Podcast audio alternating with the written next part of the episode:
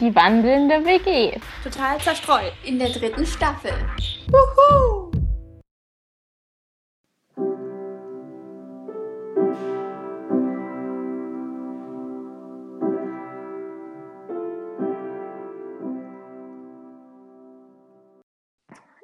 Herzlich willkommen zur dritten Folge von den Adventsfolgen. Wir hoffen, ihr seid schon nicht schon total genervt von unseren Weihnachtsgeschichten, sondern freut euch auf die dritte Folge, um nochmal ein bisschen Weihnachtsstimmung zu verbreiten. Ich schätze mal, die wird kurz vor Heiligabend online gehen. Also wir hoffen, ihr seid schon gut vorbereitet auf Heiligabend und habt keinen Familienstress. In den meisten Familien bricht immer mal so ein bisschen Stress aus, wobei dieses Jahr kann man ja nicht mit so vielen Leuten feiern. Also vielleicht ist es dann ein bisschen entspannter. Und seit dem letzten Intro und Auto von Lisa ist mal wieder nicht viel Zeit vergangen. Das heißt, wir sitzen alle getrennt in verschiedenen Städten Deutschlands und beginnen jetzt gleich mit unseren Weihnachtsgeschichten und Rezepten und so weiter. Ich würde jetzt noch die ganz kurze Weihnachtsgeschichte vorlesen. Die ist echt nicht so lang, aber es ist auch so eine ganz süße Weihnachtsgeschichte. Es ist wieder aus dem Advents- und Weihnachtsgeschichtenbuch. Also die Weihnachtswiese von Regine Schindler. Mitten auf der Waldwiese stand der Tannenbaum. Die Buchen und Eichen rundherum waren sehr groß. Sie waren stolz. Sie sagten, wir haben schöne grüne Blätter, wir haben Äste, die bis zum Himmel reichen. Da dachte der Tannenbaum an seine Nadeln. Sie waren dünn und spitz. Wenn ich nur Blätter hätte wie die Buchen und Eichen, seufzte er. Unter den großen Bäumen saßen oft Kinder. Sie packten ihr Essen aus, sie spielten. Wie schön ist der Schatten der Bäume, Bäume, sagten sie. Wozu bist du überhaupt da? fragten die Buchen und Tannen. In meinen Ästen kann die Grasmücke ihr Nest verstecken. Aber die Menschen kommen nicht zu dir, sagten die Eichen und lachten den Tannenbaum aus. Im Herbst wurden die Blätter der großen Bäume gelb, braun und rot. Sie glänzten in der Sonne. Der kleine Tannenbaum dachte an seine dünnen Nadeln und wurde traurig. Er konnte außer traurig sein gar nichts mehr tun und merkte nicht, dass die schönen bunten Blätter bald abfielen und faul wurden. Erst als die ersten Schneeflocken über dem Wald tanzten, wurde er wach. Was sollen die weißen Sterne? dachte er. Er schaute nach oben und sah, dass die Äste der Buchen und Eichen kahl waren. Es war kalt. Da hörte der Tannenbaum Stimmen. Da ist ein herrlicher grüner Baum, rief ein Kind. Wo war wohl der herrliche Baum? Der Tannenbaum schaute um sich und konnte nichts Grünes erkennen. Bald aber war er von vielen Kindern umringt. Sie steckten in dicken Mänteln und hatten Halstücher umgebunden. Er schaute sie erstaunt an und sah, dass jedes der Kinder eine Kerze an einen seiner Äste steckte. Erst da merkte er, dass seine Nadeln immer noch grün waren, so grün wie im Sommer, und er wusste, ich bin der herrliche grüne Baum. Die Kerzen wurden angezündet, die Kinder standen in einem Kreis um den Baum und sangen viele Lieder. Für mich, dachte der Tannenbaum, erfreute sich, dass die Menschen mitten im Winter zu ihm gekommen waren. Die Buchen und Eichen aber waren ganz still. Im nächsten Sommer saßen wieder Kinder unter den großen Bäumen. Sie aßen und spielten. Ein kleiner Bub rief Da ist ja unser Tannenbaum. Das ist unsere Weihnachtswiese, sagte ein Mädchen. Stolz schauten die Buchen und Eichen auf den Tannenbaum hinab. Der Tannenbaum freute sich und dachte, ich kann warten, bis die Blätter bunt werden. Ich kann warten, bis die großen Bäume kahl sind. Ich kann warten, bis die weißen Sterne vom Himmel tanzen. Das ist ja süß.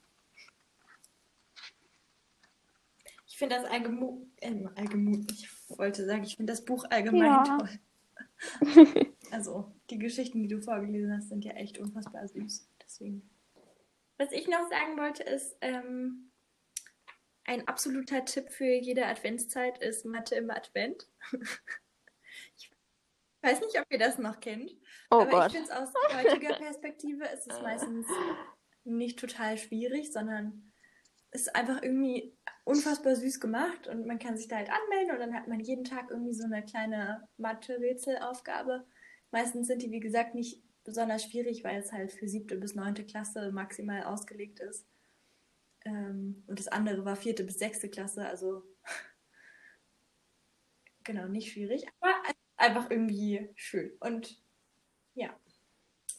Genau, und was mir noch eingefallen ist, was ich noch mit Weihnachten verbinde bei Essen, ist einerseits so Schupfnudeln auf dem Weihnachtsmarkt mit meinem Papa essen.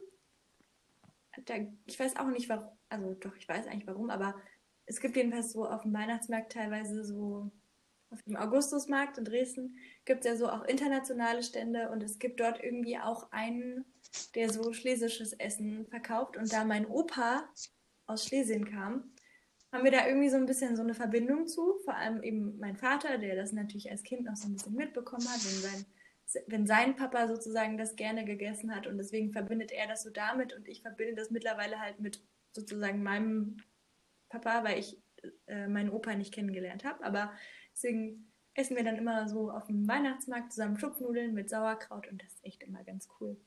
Und was ich irgendwie auch total mit Weihnachten verbinde, ist so der Kartoffelsalat, den meine Mutter macht, der überhaupt der beste auf der Welt ist, auch im Sommer, den kann man immer essen. Und Alex Fleischsalat. Also das ist nicht so Wurstsalat, sondern der ist richtig aus Schweinebraten und den kann man halt auch einfach so essen. Der ist so cool. Und immer wenn dieser Fleischsalat gemacht wurde, dann ist irgendwie so richtig, weiß auch nicht, dann fühlt sich das so richtig an wie, okay, es ist irgendwie Weihnachten. Dann gibt es echt immer nur Weihnachten und ja. Kann ich auch mal das Rezept noch zu rausrücken, falls ich das zusammengeschrieben bekomme. Okay, gut. Also eine Tradition, die meine Mutter und ich immer machen zur Adventszeit, ist Weihnachtskränze selber machen. Also mittlerweile, wir machen jetzt nicht den ganzen Kranz selber, sondern wir haben dann immer diese Ringe, die man so kaufen kann aus Stroh, damit der Adventskranz auch rund wird. Und dann machen wir eben ganz viel Tannen drumherum haben wir eben Haufen von Kisten mit lauter Weihnachtsschmuck. Also es hat mittlerweile echt ein bisschen überhand genommen. Wir haben so viele Kisten. Und dann mache ich meistens so einen Kranz, den ich eben hinhänge in mein Zimmer und sie macht halt einen großen Kranz, den wir einfach hinstellen, wie ein normaler Adventskranz mit vier Kerzen drauf. Genau, und das kann man ja aber auch ganz individuell machen, wenn man nicht so viel Schmuck hat, nicht so viele Kugeln und so. Also ich mache es meistens mit einer Lichterkette und halt irgendwelchen kleinen Kugeln. Aber man kann das ja auch ganz natürlich machen mit irgendwelchen Orangenscheiben und Zimtstangen und so. Und man kann ja auch noch anderes, anderes als Tannen nehmen. Also Moos kann man zum Beispiel auch nehmen oder wir nehmen zum Beispiel auch immer Mammutzweige. Also da kann man echt sehr kreativ werden. Und dieses Jahr ist vielleicht schon ein bisschen spät, aber vielleicht nächstes Jahr finde ich das echt eine ganz schöne Tradition. Wir haben das ja auch mal bei Terry zum Geburtstag gemacht, oder? Das fand ich auch echt schön. Genau. Also das kann man auch echt gut einfach mit, wenn man es jetzt nicht in der Familie macht, mit irgendwelchen Freunden machen und dann hat man dann einen schönen Nachmittag oder Abend und dann sogar noch ein bisschen Weihnachtsdeko. Ich muss sagen, für mich ist das irgendwie. Oh ja, was sind so Weihnachten ist immer Also gerade, also so Weihnachtsgeschenke machen also ich mache das super gerne und ich schenke auch super gerne, aber irgendwie weiß ich auch immer nicht, wo ich die Zeit hernehmen soll. Und dieses Jahr bin ich tatsächlich irgendwie, also habe ich so Ideen, was ich schenken kann und so, sonst scheitert das schon immer daran und dann weiß ich immer nicht, nichts mit mir anzufangen. Kommt auf die Leute an. Ich finde, die Ideen sind wirklich immer das Schwerste. Ja. Das stimmt. Ich weiß auch nicht, wem ich dann immer alles irgendwie allen was schenken soll. Und dann schenken mir manchmal Leute was, wo ich dann irgendwie nicht dran gedacht habe und dann, oder wo ich dann irgendwie so dachte, okay, man schenkt sich halt nichts gegenseitig, sondern man freut sich einfach oder weiß ich nicht. Und dann bekomme ich was geschenkt und dann bin ich immer ganz überfordert, weil ich nicht weiß, was ich zurückschenken soll. Oder nicht dran gedacht habe und nichts zurückschenke. Also. Ja, ich ich weiß noch, ich bin da manchmal zu dir rübergegangen, weil wir wohnen ja direkt nebeneinander. Ich hab dir einfach nur so ein, ein ja, servierte eingewickelte Plätzchen vorbeigebracht und du warst so, ey, ich habe gar nichts für dich. Und ich so, es sind nur Plätzchen. Aufgrund von technischen Schwierigkeiten beim Aufnehmen, wenn man sehr lange aufnimmt, dann passiert das manchmal, dass sich dann ähm, die Stimmen so ein bisschen überschneiden. Musste ich leider ein bisschen was rausschneiden. Und deshalb wollte ich jetzt noch eine Geschichte vorlesen. Und das ist jetzt sozusagen eine kleine Überraschung an Franka und Lisa, die noch gar nicht wissen, was ich jetzt vorlese. Also wenn ihr das hört, ich hoffe, ihr seid damit zufrieden, was ich rausgesucht habe. Ich habe noch mal ein bisschen in meinem Bücherregal rumgeschaut und dann ist mir eingefallen, dass es noch einen Roman gibt von Cornelia Funke, der heißt Hinter verzauberten Fenstern. Und es ist eine geheimnisvolle Adventsgeschichte und es sieht auch schon sehr schön aus, finde ich. Und die Geschichte ist auch einfach total niedlich geschrieben, so oder auch total schön geschrieben. Im Prinzip geht es darum, dass ein Mädchen einen Adventskalender bekommt und erst ganz enttäuscht ist, weil sie eigentlich einen Schokoladen-Adventskalender haben wollte und ihr Bruder hat einen Schokoladen-Adventskalender bekommen, sie aber nicht. Und dann befasst sie sich halt immer weiter mit ihrem Adventskalender, der aus 24 Fenstern besteht, die, wenn man sie aufmacht, einen Einblick geben in ein Zimmer. Und dann stellt sie so ein bisschen fest, dass ihr Adventskalender sich bewegt. Also in den Zimmern ist plötzlich am nächsten Tag kein Mantel mehr, zum Beispiel in dem einen, was sie aufgemacht hat. Und da möchte ich jetzt ein Kapitel vorlesen, und zwar das vierte Kapitel. Jakobus jammer nicht. Nein, auch im zweiten Zimmer war niemand, aber der schwarze Mantel war da. Er hing an einem Haken an der Wand, zwischen den zwei vollgestopften Regalen, die Julia je gesehen hatte. Ich verstehe überhaupt nichts mehr, dachte Julia. Wie kommt der hierher? Was sonst noch auf dem Bild war, konnte sie kaum erkennen so sehr wimmelte und wuselte es von tausenden Dingen, die von der Decke hingen, sich auf dem Boden stapelten oder aus den Regalen quollen. Sie entdeckte jede Menge dicker Bücher und ein paar Gipsbüsten und einen Vollmond aus Papier an der Decke, der breit vor sich hingrinste und leuchtete. Aber sonst, die anderen Sachen waren einfach zu winzig. Wenn das Fenster doch bloß nicht so klein wäre, dachte Julia. Ihre Lupe, die hatte sie ganz vergessen. Hastig sprang sie vom Bett und wühlte in ihrem Regal herum. Da war sie. Schnell flitzte sie zurück. Ja, jetzt konnte sie sogar die Schrift auf den dicken Büchern lesen. Sie hörte sich allesamt furchtbar kompliziert und sehr gelehrt an. Und da zwischen den Büchern standen unzählige Dosen und Döschen mit Nägeln und Schrauben und einer großen Eimer Klebstoff. Julia schaute und schaute. Sie entdeckte eine kleine Erde auf einer Nadel, gespießt und um sie herum kreiste auf einem hauchdünnen Draht ein klitzekleiner Mond.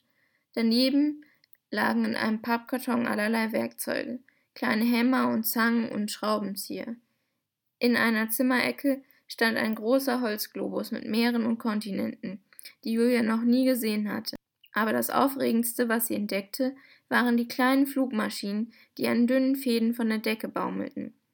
Einige waren aus Pappe, andere aus Holz oder aus Metall. Manche waren nicht größer als Julias Spielzeugautos, und andere hatten Flügel, die so lang waren wie ihr Arm. Unter der Lupe wurde sie so groß, dass Julia sogar kleine Knöpfe und Hebel erkennen konnte. Als ob man sie berühren könnte, dachte sie und stupste mit ihrem Finger gegen einen kleinen Propeller. Er begann sich zu drehen. Erschrocken zuckte Julia zurück und ließ die Lupe fallen. Als sie sich bückte, um sie aufzuheben, blickte sie auf einen bunt gemusterten Teppich. Du meine Güte, flüsterte sie und berührte ihre Zehen. Es waren eindeutig ihre Füße, die da auf dem fremden Teppich standen. Vorsichtig hob sie den Kopf und sah sich um. Da waren die vollgepackten Regale, da an der Ecke stand der merkwürdige Globus, und über ihrem Kopf hingen die wunderbaren Flugmaschinen. Eine schwebte sogar direkt vor ihrer Nase. Julia drehte sich um. Sie blickte durch das offene Fenster in ihr Zimmer. Oh je, dachte sie und begann auf ihren Fingernägeln zu kauen. Ich stecke in meinem eigenen Kalender. Ihr Herz klopfte schneller und schneller. Plötzlich öffnete sich links von ihr eine Tür und ein kleiner Mann mit einer riesigen Blumenvase kam hereingestolpert. Julia sah nun ein paar sehr kurze Beine in zerschlissenen grauen Hosen und einen kleinen, kugelrunden Bauch, der in einer viel zu engen Jacke steckte. Von einem Kopf war hinter dem Blumenstrauß nicht viel zu erkennen. Ohne Julia zu bemerken, taumelte der kleine Mann mit einer schweren Last durchs Zimmer und steuerte, steuerte dabei direkt auf eine Wand zu. Entschuldigung, sagte Julia, aber Sie laufen gleich gegen die Wand. Der kleine Mann fuhr herum und ließ mit einem Aufschrei die Vase fallen. Sie landete mit einem dumpfen Knall auf dem Teppich und zerbrach in tausend Stücke. Der Mann hatte ein nettes Gesicht, allerdings mit einer sehr großen Nase, und auf dem Kopf thronte eine silbrig schimmernde Lockenperücke. Sprachlos starrte er Julia an, während das Wasser aus der zersprungenen Vase um seine Füße eine kleine Pfütze bildete. Guten Tag, ich meine, guten Abend, sagte Julia und bekam vor Verlegenheit und Aufregung einen knallroten Kopf. Der kleine Mann starrte sie immer noch aus kugelrunden braunen Augen an. Seine Perücke war etwas zu groß für ihn und hing ihm bis über die Augenbrauen. Ich wollte sie nicht erschrecken, sagte Julia. Der kleine Mann begann mit vorsichtigen Schritten auf sie zuzugehen. Nur einen Meter vor ihr blieb er stehen. Unter seiner großen Nase begann sich ein Lächeln auszubreiten. Schließlich reichte es von einem Ort bis zum anderen. Du bist aus dem Zimmer gekommen, nicht wahr? fragte er mit leiser Stimme und zeigte auf das offene Fenster. Julia nickte. Der kleine Mann machte eine tiefe Verbeugung, wobei er mit einer Hand die Perücke festhielt. Dann ergriff er Julias Hand und schüttelte sie überschwänglich. Ich freue mich ja so, rief er. Gestatten, mein Name ist Jakobus Jamannich, von Beruf Flugmaschinenerfinder. Seit heute Morgen hatte ich die winzige Hoffnung, dass du kommst, seit ich oben auf dem Dachboden das offene Fenster entdeckt habe. Er wies mit dem Kopf auf die zersprungene Vase. Ich war gerade dabei, es hier ein bisschen schön zu machen, aber schwupps, schon warst du da. Es ist eine Freude. Darf ich fragen, wie dein Name ist? Ich heiße Julia, sagte Julia. Julia Schulze. Ah, welch ein wundervoller Name, sagte Jakobus und strahlte über sein ganzes langes Gesicht. Ich kann es immer noch nicht fassen. Es ist so eine Ehre für mich. Die erste Besucherin seit so vielen Jahren in meiner Wohnung. Ein unbeschreibliches, unglaublich wunderbare, absolut unermessliche Ehre. Und er verbeugte sich gleich noch einmal, wobei er vor lauter Aufregung vergaß, seine Perücke festzuhalten. Sie plumpste auf den Teppich und Jakobus Jammernig, völlig kahler Schädel kam zum Vorschein. Oh, Verzeihung, sagte der kleine Mann und stülpte sich die silberne Lockenpracht wieder auf den Kopf. Sein strahlendes Lächeln verschwand dabei auch nicht einen Augenblick lang. Das ist die Freude, die große Freude, weißt du? Und wie zum Beweis wischte er sich eine Freudenträne von der Nasenspitze. Julia war furchtbar verlegen. So eine Begrüßung hatte sie noch nie erlebt. Genau, also das war so ein kleiner Ausschnitt aus dem Roman. Also, wenn euch das interessiert, könnt ihr auch mal schauen. Vielleicht findet ihr den ja noch so kurz vor Weihnachten als Geschenk für jemanden. Oder vielleicht interessiert es euch auch selber, um noch ein bisschen in zusätzliche Weihnachtsstimmung zu kommen. Wie immer findet ihr natürlich den Titel dieses Buches und auch alle weiteren Tipps, die wir gegeben haben und Geschichten und Gedichte dieser Folge in der Beschreibung dieses Podcasts und auch das Rezept. Also schaut da unbedingt vorbei und schaut auch auf Instagram vorbei unter die wandelnde WG, alles klein, alles zusammen. Denn Franka gibt sich echt immer super viel Mühe mit ihren Stories. Also schaut da unbedingt mal rein, wenn ihr Instagram habt natürlich. Und jetzt noch das Abschlussgedicht von Lisa. Wir hoffen, es gefällt euch. Und jetzt noch ein Keks zum Schluss. Ein Scherzkeks. Ja, ich bringe euch nämlich noch das berühmte Gedicht von Loriot Advent. Also natürlich kann ich das nicht so gut vorlesen wie Loriot, aber ich wollte es auch nicht missen, weil ich finde, es gehört einfach für mich zu Weihnachten. Obwohl ja. Loriot lange echt an mir vorbeigegangen ist, leider. Er ist ein sehr talentierter Komiker gewesen. Aber Clara, die ja auch schon beim Podcast gehört hat, kann oder konnte das Gedicht auswendig und hat das dann immer bei Gelegenheit zum Besten gegeben jeden Dezember. Und ich finde es einfach super lustig. Deswegen dürft ihr euch das jetzt auch anhören. Advent. Es blaut die Nacht, die Sternlein blinken, Schneeflöcklein leis herniedersinken. Auf Edeltennleins grünem Wipfel häuft sich ein kleiner weißer Zipfel, und dort von ferne her durchbricht den dunklen Tann ein helles Licht. Im Forsthaus kniet bei Kerzenschimmer Försterin im Herrenzimmer. In dieser wunderschönen Nacht hat sie den Förster umgebracht. Er war ihr bei des Heimes Pflege seit langer Zeit schon sehr im Wege. So kam sie mit sich überein, am Niklasabend muss es sein. Und als das Häslein ging zur Ruh, das Rehlein tat die Augen zu, erlegte sie direkt von vorn den Gatten über Kimm und Korn. Vom Knall geweckt rümpft nur der Hase zwei, drei, viermal die Schnuppernase und ruhet weiter süß im Dunkeln derweil die Sterne traulich funkeln. Und in der guten Stube drinnen, da läuft des Försters Blut von hinnen. Nun muss die Försterin sich ein, den Gatten sauber zu zerteilen. Schnell hat sie ihn bis auf die Knochen nach Weidmanns Sitte aufgebrochen. Voll Sorgfalt legt sie Glied auf Glied, was der Gemahl bisher vermied. Behält ein Teil Filet zurück als festtägliches Bratenstück packt sodann, es geht auf vier, die Reste in Geschenkpapier. Von ferne tönt's wie Silberschellen, im Dorfe hört man Hunde bellen. Wer ist, der so in tiefer Nacht so spät noch seine Runde macht? Knecht Ruprecht kommt auf goldnem Schlitten mit einem Hirsch herangeritten. Sagt, gute Frau, habt ihr noch Sachen, die armen Menschen Freude machen? Die sechs Pakete, heiliger Mann, ist alles, was ich geben kann. Knecht Ruprecht macht sich auf die Reise, die Silberschellen klingen leise, im Fürsterhaus die Kerze Boah, brennt, es ist echt böse. die Glocke klingt, es ist Ah. Advent. Typisch Loriot. Ja, es ist echt makaber. Da hing ja dieses Bild, Lisa, ich weiß nicht, ob du dich erinnerst. Gegenüber vom Sofa, an der Wand, neben der Tür. Ähm. Ich glaube, du hast noch zu mir gesagt, das Bild hängt schief. mhm. Warte mal, doch. Okay, dann war es nicht du das. Dann Das hätte ich Sarah. gesagt, wenn ich da gewesen wäre. Aber ja, das Bild Das hing nämlich schief.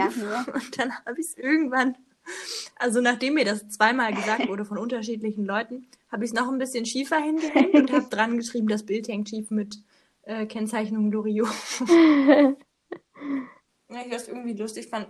Und das ist auch das Einzige, was ich dann in der Wohnung hinterlassen habe, als ich wieder aufgezogen Aber schöne Idee. Wir hoffen, euch hat diese Folge gefallen und ihr startet jetzt dann gut in die Weihnachtsfeiertage.